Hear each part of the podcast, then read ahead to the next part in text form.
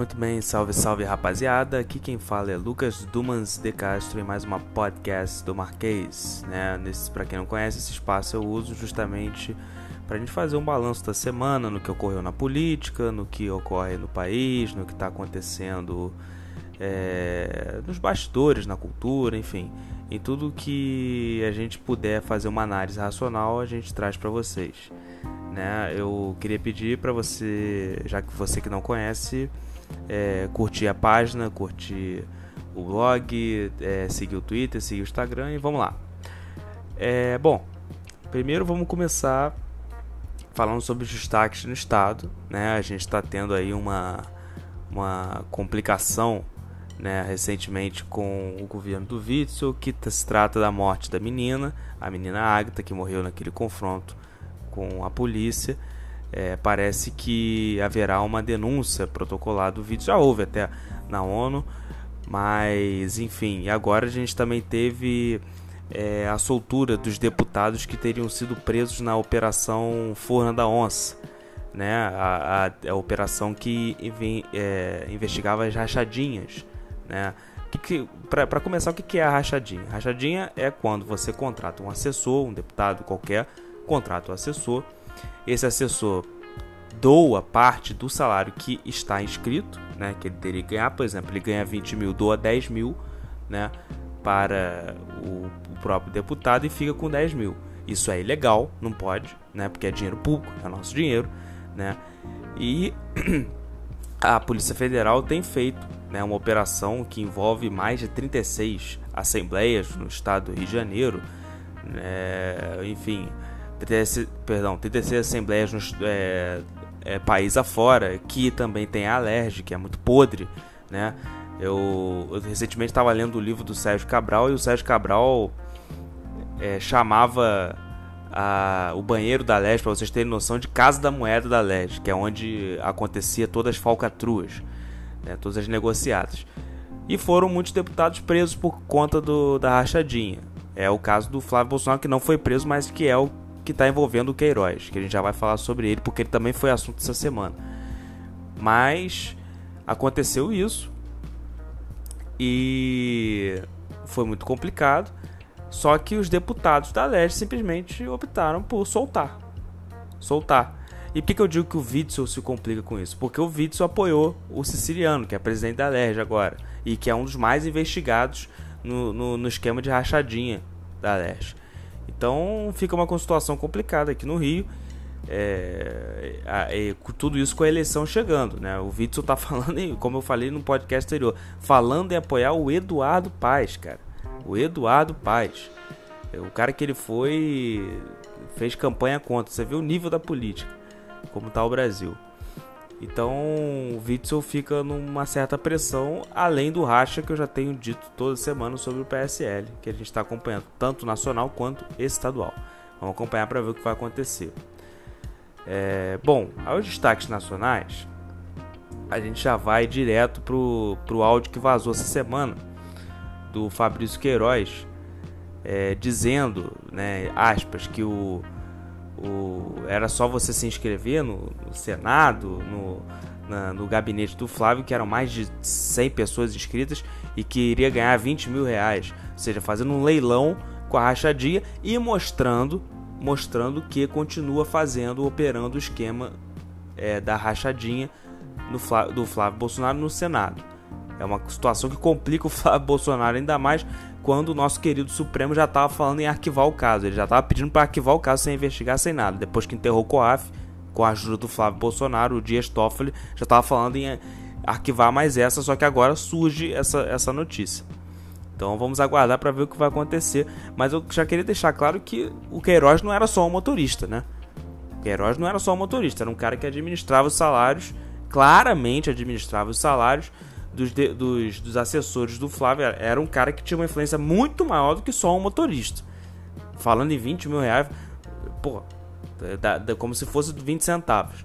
É impressionante, né? É o descaso com o dinheiro público. É, e para piorar a situação, ainda tem esse racha inteiro no PSL, né? É, você tá vendo aí que é a turma do Bivar, como eu tinha falado antes, contra a turma do Bolsonaro. É aquilo que eu já descrevi, já falei, enfim. E a complicação disso tudo é que essa briga, ela não é só uma briga por interesse, que é um grande interesse. Você imagina, você tem um partido de aluguel, um partido que até ontem fazia aluguel, fazia laranja. O PSL é um, é um, é um, é um era um partideco. Forma a maior bancada da Câmara do nada. E ainda tem esse fundo partidário que só mostra, por essa questão com o PSL, que esse fundo tem que acabar, que você está falando de 500 milhões de reais. 500 milhões de reais. Seja, um cara que fazia aluguel de laranja agora tem 500 milhões na mão. Por isso que acha. E estão brigando claramente pelo fundo partidário. Isso fica muito evidente. Só que não é só esse o problema. Não é só esse o problema. É uma briga de sobrevivência política. Porque você imagina, a turma do, do, do Bivar fica queimada com o próprio eleitorado. Fica sendo colocada pela turma do Bolsonaro como traíra. Só que não tem traíra, né? É, é, tem, é, é, na verdade, luta de interesses de poder. E Mas o que acontece? Ficar com a imagem de traíra mata politicamente o outro. Então o que, que esse pessoal vai fazer? Vai começar a mostrar e reforçar o seu argumento. E como é que vão reforçar esse argumento? Jogando no ventilador, jogando as coisas que eles sabem no ventilador, a Polícia Federal. Tanto é, tanto é que essa semana foi feita uma reportagem da Isto É, aliás hoje especificamente, mostrando o gasto da, do clã Bolsonaro com, o, por exemplo, usaram dinheiro do fundo partidário para pagar o casamento do Eduardo Bolsonaro, que ele já veio no Twitter dizer que não fez isso e tudo mais. Mas não só isso, né? Parece que na reportagem o, o, o existia de, de fato um, um, financiamento de uma milícia digital, né? Mais de 1.500 perfis falsos e por aí vai. Uma série de, de compra de votos de alguns deputados para poder votar no, no, no, Eduardo Bolsonaro como líder da Câmara. É uma, isso eu pergunto, de onde vem? Vem é uma parte da Polícia Federal que sim está revoltada com o governo, que eu já falei sobre isso também e outra parte do PSL. Isso é fonte interna. Aliás, esse áudio do Queiroz que vazou também é fonte interna. Vem de dentro, meu irmão. O Queiroz fala com, se você perceber, ele fala com muita familiaridade, ou seja, ele conhecia a pessoa ali naquele áudio. É uma pessoa de dentro do PSL que está jogando na imprensa e vão continuar jogando. Então é uma crise sem fim que está acontecendo. Estão falando que pacificar não está longe de pacificar. Está longe de pacificar a coisa. Ainda mais com a CPMI da fake news tendo ex, entre aspas, ex-aliados né? Que agora vão depor contra o Bolsonaro. Então é, tá longe de, de, de pacificar. Por outro lado, a Veja veio com uma reportagem é, bombástica em cima do Partido dos Trabalhadores, dizendo que no depoimento de 2015, se eu não me engano, o Marcos Valério teria dito que o Lula foi o mandante da morte do Celso Daniel. O Celso Daniel foi prefeito de São Bernardo do Campo e teria sido um prefeito que não aceitou entrar. É, é, assim, ele aceitava outros esquemas que aconteciam na prefeitura, mas não aceitava entrar no esquema que o Diretório Nacional queria que ele entrasse. E aí estava ameaçando abrir o bico e mataram ele. É, foram presos pessoas que mataram o Celso Daniel, mas parece, com essa revelação do Marcos Valério, parece que os mandantes é, não foram presos ainda. É, tudo isso é muito ruim, cara. Tudo isso é muito ruim. Pelo que está acontecendo na América Latina é, e todos esses processos, eu, eu, não duvido que isso possa acontecer no Brasil. É, tá muito fragilizado a oposição. É, essa questão do, do Celso Daniel do Marcos Farelo tem que ser investigada, tem que ser apurada. Aliás, deve ter havido uma investigação sobre isso, porque já faz um tempo a Polícia Federal, com uma informação dessa, obviamente, que, que tem que investigar. Nós estamos falando do ex-presidente da República sendo acusado de assassinato. Ou seja, supera os valores da ficção. Então tudo isso tem que ser investigado e tudo isso é muito ruim para o país. Tudo isso é muito ruim para o país. Você tem escândalo atrás de escândalo. Você tem é, ingerência. Você tem um estado de anarquia tremendo. E você também tem um Supremo Tribunal Federal que, para botar mais lenha nessa fogueira, decide, vai, provavelmente vai decidir por derrubar a prisão em segunda instância. Só que vai derrubar a prisão em segunda instância para quem tem dinheiro. Porque cada recursozinho desse do Lula e desses caras no Supremo é 11 mil reais, 20 mil reais.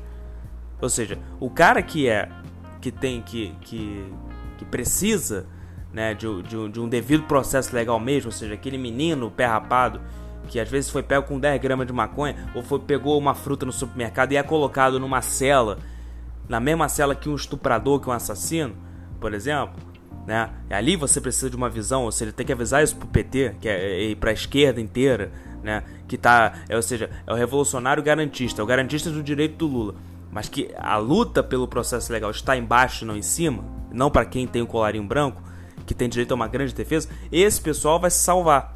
Agora, o pessoal de baixo não. Não tem dinheiro para o recurso. Nem julgado é. Então, só é uma medida para salvar os ricos no país. Aqueles safados que foram presos. De cara vão ser soltos 38 presos, se vocês querem saber. 38 presos pela Lava Jato vão ser soltos com a, com a, se o Supremo de fato decidir que a segunda instância não está valendo. A segunda instância, é, ela, ela, ela não é só uma, uma, uma, uma medida cautelar, né? E uma medida. É, é, aliás, no mundo inteiro não é segunda instância, né? Pro cara ser preso. No mundo inteiro já, o cara já vai da primeira instância. Aqui existem. É, é, aqui eles estão querendo passar para o STF. Se ninguém vai ser mais preso. O Brasil era pré-Lava Jato que ninguém era preso. Eu vou dar um caso, por exemplo, para você ver de como, como que um cara que tiver dinheiro vai se salvar. Você teve em 2000 um sujeito, um empresário, que foi acusado de matar a esposa, foi, matou, a, a, a, é, confessou o crime, deu um tiro, é, é, um tiro de, não um tiro de misericórdia, um tiro, tiro na cabeça dela, pagou os melhores advogados, tinha dinheiro, e aí, na época, a segunda instância não valia, era, o que estão querendo fazer, era só até o STF. E esse cara vai recurso atrás de recurso atrás de recurso, um crime confesso, um crime confesso. Recurso atrás de recurso, é, é aquela defesa que o cara paga em dólar por, por um advogado e por, e por, e por aí vai sabe? Em dólar por minuto. Recurso. Sabe quando é que o cara foi preso? É em 2013.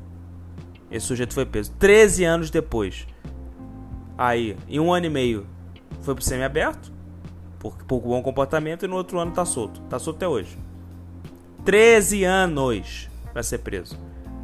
Ou seja, quem tem dinheiro não vai ser mais preso no país. Eles só vão prender o pé rapado quem tem dinheiro não vai ser preso. A segunda instância foi um instrumento para justamente prender, criado pelo PT, vamos lembrar. Criado pelo Partido dos Trabalhadores. Porque na época o genuíno, ele já estava, já tinha, depois de ter passado por todas as instâncias, como era naquela época, chegava ao Supremo, ele entrou com pedido para que a prisão fosse segunda instância. Por quê? Porque saía do STF e voltava tudo de novo para se salvar. O próprio PT criou a segunda instância. O PT criou a lei da ficha limpa.